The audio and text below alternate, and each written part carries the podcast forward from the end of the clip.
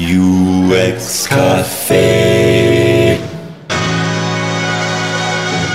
Hello, everybody. Welcome to a next and a new episode of the UX Café. Today I'm together with Holger and Stefan. Hello. Hi, Hi guys. And Holger has a interesting topic for us. Yes, this will uh, be a little bit philosophical, probably. Um, mm-hmm. It's the general notion. Um, if you think about user experience design and what we're we're all doing here, we always say, well, you got to start with the research and you have to do what the what your customers need and everything. So um, if you do this to the logical extreme, you do exactly what others want or what, what the customer wants. And you try to match this with uh, the strategy your company follows and everything. But still, other um, other design fields, for example, architects or, or, or graphic designers, they are proud if they inject themselves in a project. Successful mm -hmm. graphics designers, the, the ones I know from the time where I used to work at magazines and, and newspapers, they are known for a for a distinct style and they get their projects and their, their reputation by following a distinct style no matter what project they're doing mm-hmm. so um, this is what what uh, uh, bothers me of lately whether we always have to do what the customer wants or uh, where is the point where we express ourselves in a project if only a little bit and uh, uh Holger, one question to get this right. Uh, and with customer, you mean you mean the end user, and the what Both, the end user wants, or what the, the, the, the, client wants. Both. So Both uh, them. Okay. I, I work directly for the end user. If you're at an agency, of course, you have a client you have to please yeah. as well as the end user. Mm-hmm. Yeah, this uh, would, would have been my, my first point for clarification uh, or objection, um, because my goal is not to do what uh, the customer wants, but uh, what the customer needs. And this is a, a, little bit a mixture of what the customer wants and what the users need. But uh, the, the, other topic is is uh, quite interesting as well, which is um, you're saying uh, should we should we treat ourselves more like uh, artists, for example, right, Holger? A little bit, yes. I I also thought about that a, a while ago. Um, uh, because uh, yeah, in in dis discussions with with some visual designers, I have sometimes we get sometimes the impression that uh, they want to do art, but uh, I think there's there's yeah a, a, clear distinction between art and design.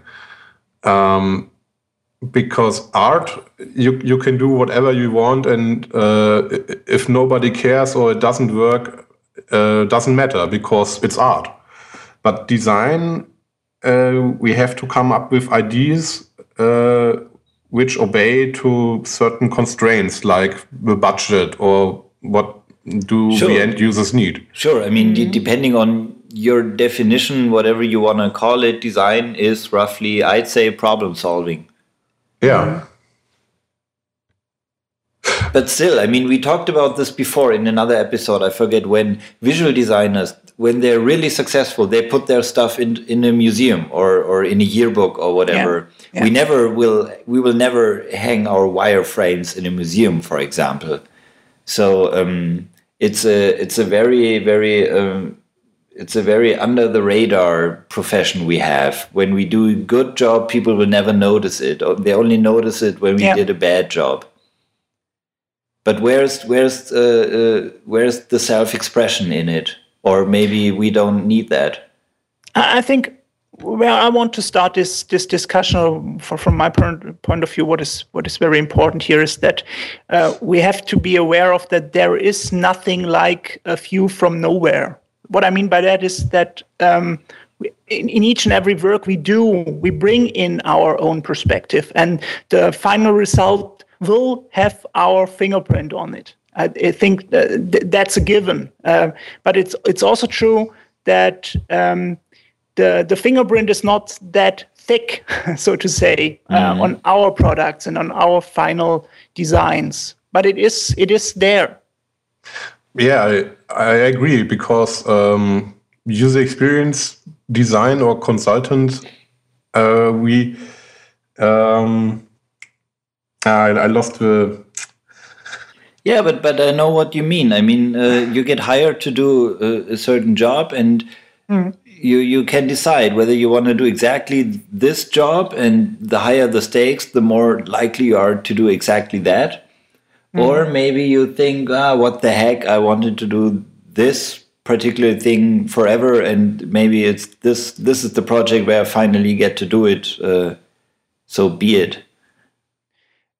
Okay, so so the distinction between art and, and design or our job uh, would be that in, in, in, in art you have more freedom and you, you have more self-expression and this this kind of or this amount of self-expression is not what we are aiming for in our designs because we always have the end users or the clients or um, each and every stakeholder um, that that defines and tells us what the goal of the project is, and most importantly, uh, tells us what success means with this design. Mm. Yeah. So uh, I think there are two things here. One, um, the question about how much recognition do we get uh, or fame, mm. and uh, second, how how much yeah. Um, how much um, possibilities do we have uh, to do the things we'd like to do, right? Yes, and and I, I yeah. Don't necessarily think we need as much uh, recognition as visual designers.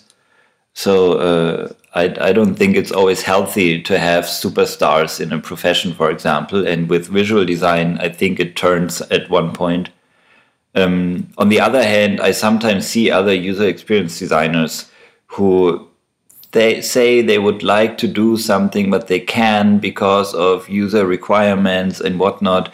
And I sometimes want to want to grab them and shake them. Hey, don't always hide behind whatever users say they would like. You can always have some have some balls for a change and do whatever the hell you want to do. And let's just hope you're a good designer and it works out in the end. Hmm. Uh, I I remember what I wanted to say um, uh, previously about, Johannes. Um, mm.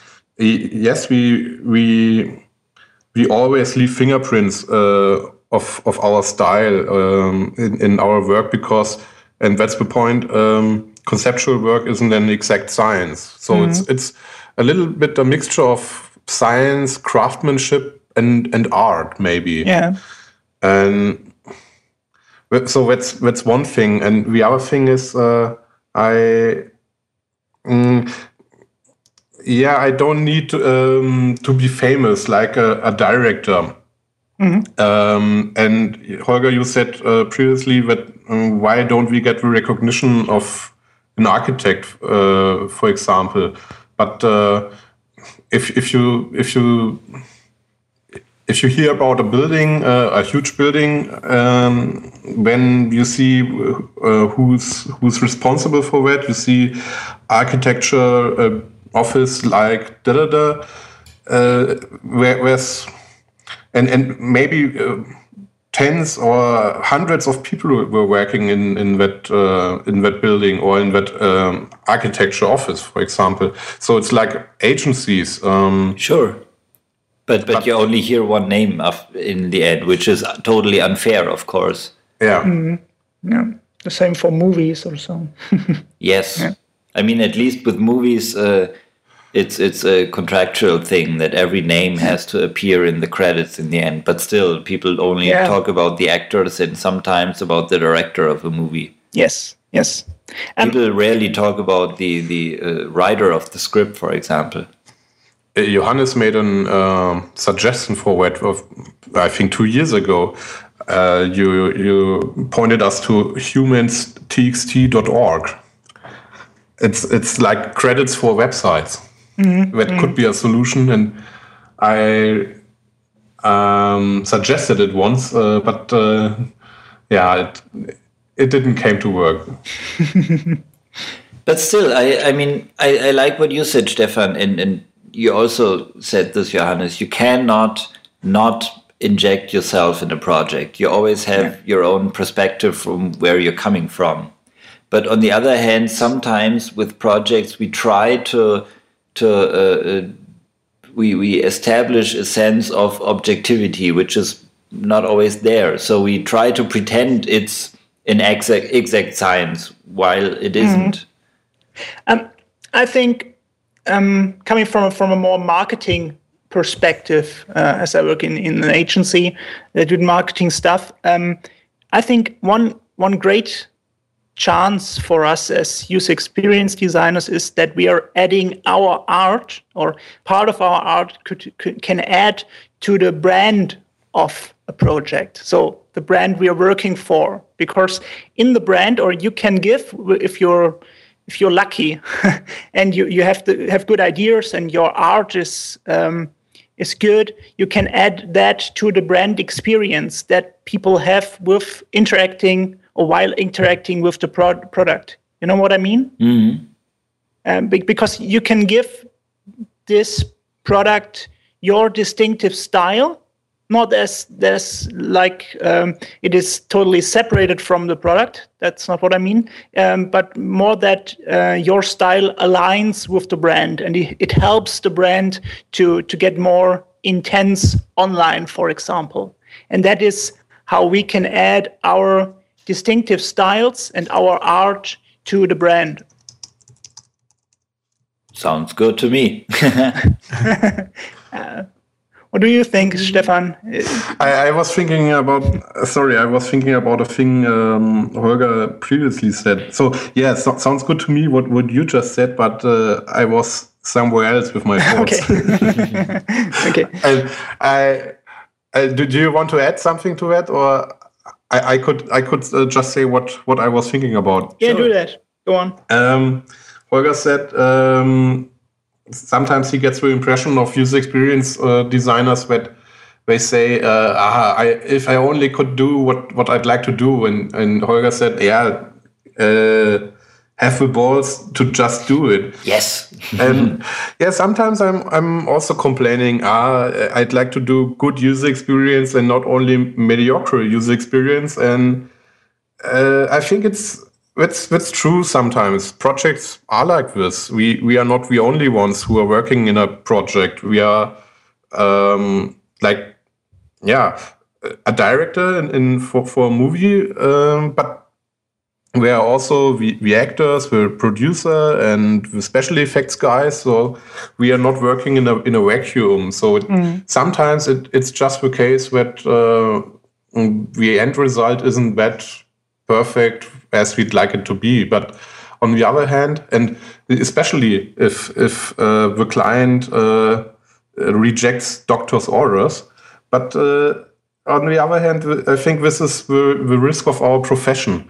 Mm-hmm. It's like uh, we, we are consultants and we are not artists in, who are who are doing a statue on on their own. Uh, we we consult and make uh, give give advice, and sometimes um, clients don't follow uh, our advice, and may they may have good reason not to do so.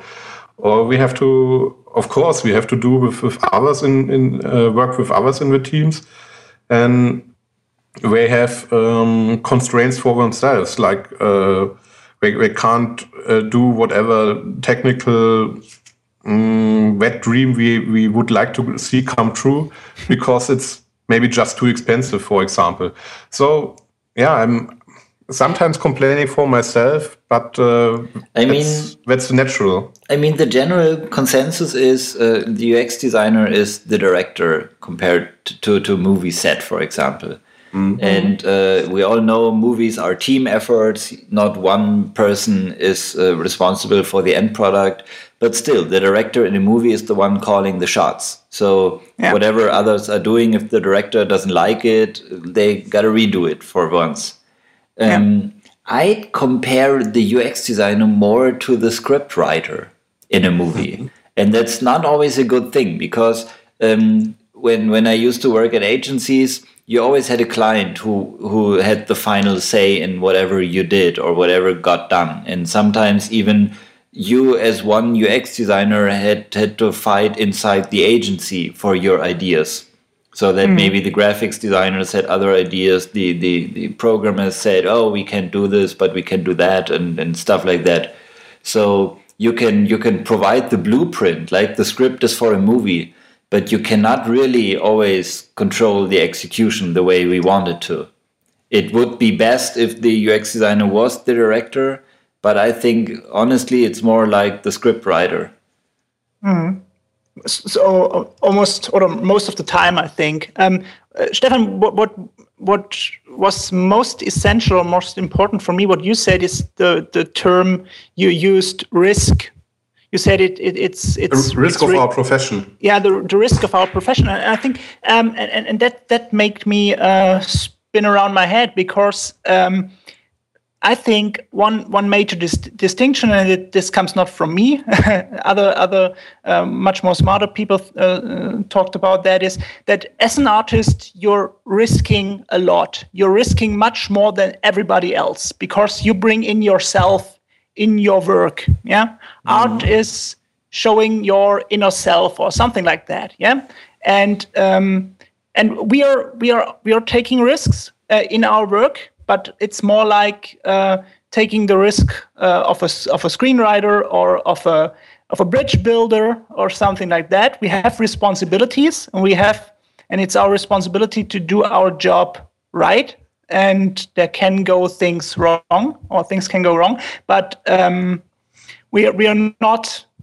Um, most of the time, we are not bringing ourselves in because uh, that's not how how how design is done most of the time. But mm. when we do, I think then we are crossing the yeah crossing the bridge between design and art. Then we are bringing in ourself, and, and this is what I what I meant, or or this uh, gets together with the idea of uh, enhancing a brand online with mm. what your inner self is.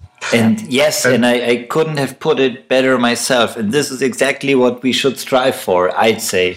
Sure, when, when you tell people be more like an artist, not always the best things come out of this. Of course, not everybody is a great artist. And some people are, are more comfortable following a, a more rigid approach as defined by user experience and, and working towards customer goals and what have you.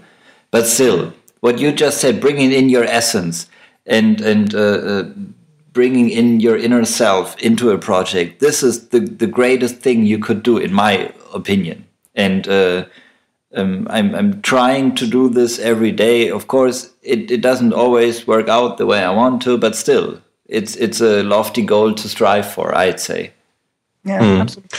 I, I, just want to to clarify. Um, risk of our profession. I, I didn't meant that that seriously. So uh, I meant it comes with the uh, territory, right? yeah, as we we of course we want uh, to do the best uh, user experience uh, possible, and I think that's uh, a, a, good um, how do you say Voraussetzung, um, requirement, requirement, uh, requirement for the job. But uh, we have to accept that it's not always possible. So that, that's what I meant by risk mm -hmm. of our profession. Yeah, we, okay. we have to we have to accept psychologically that we don't always uh, can work for perfection. Sure. Mm -hmm. Okay. It's so, an inexact science, but we should treat yes. it as such. yeah, but it's a, a, very, very interesting discussion. I think we, we could go on and on, and I, I hope this wouldn't be the last. This will not be the last time we talked about this because I think it's it's essential. um, the distinction between design and art, and how we can add more art into the design, and uh, what what separates this this two.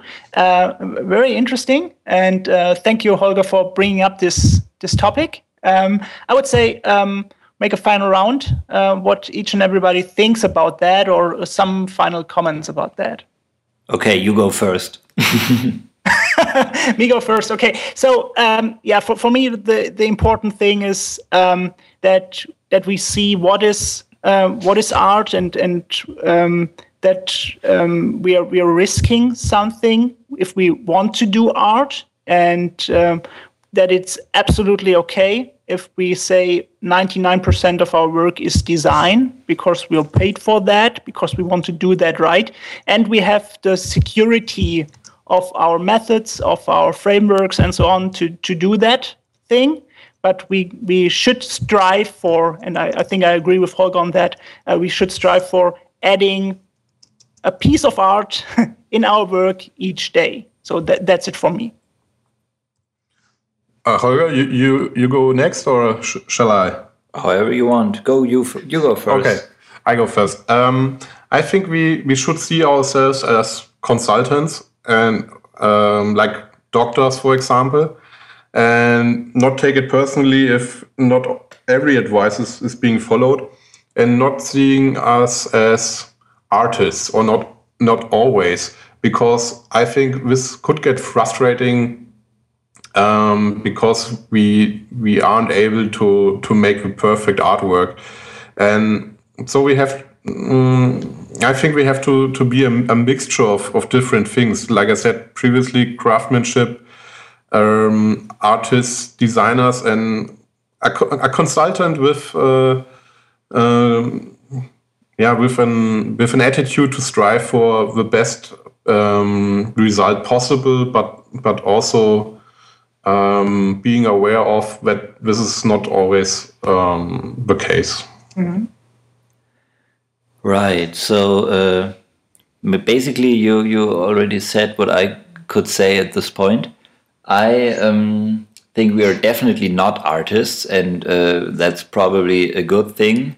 But there are parts in each project where where we could be more, uh, or maybe could have more of an artist mindset um, as we approach a project. So maybe there are smaller things where you can, for example, uh, express yourself in it a little bit, and you should do that definitely. Don't always uh, follow the general rules if you don't believe in them yourself. And uh, for once, I'd love to see someone design something, a user experience designer design something and when asked by a client, not say, well, we follow the process and these are our requirements, etc., etc., yada yada, but just say, we I did it that way because I said so. I like it that way. this is what what uh, you can't always do this in a project, of course. And if you do this in a big way, the project may go down the toilet, and you're the one responsible for it. But there are little things. At least there, try to inject yourself in it. Okay, perfect. I think that's good.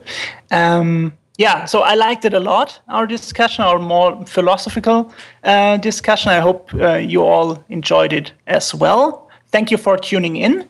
This was UX Cafe. You find us on uxcafe.de. And we would love to hear about your perspective on this topic as well. So, so write us. And yeah, don't forget to rate us on iTunes. That's important so that more people know about our podcast. Just rate us on iTunes, and that's it. Goodbye. Goodbye.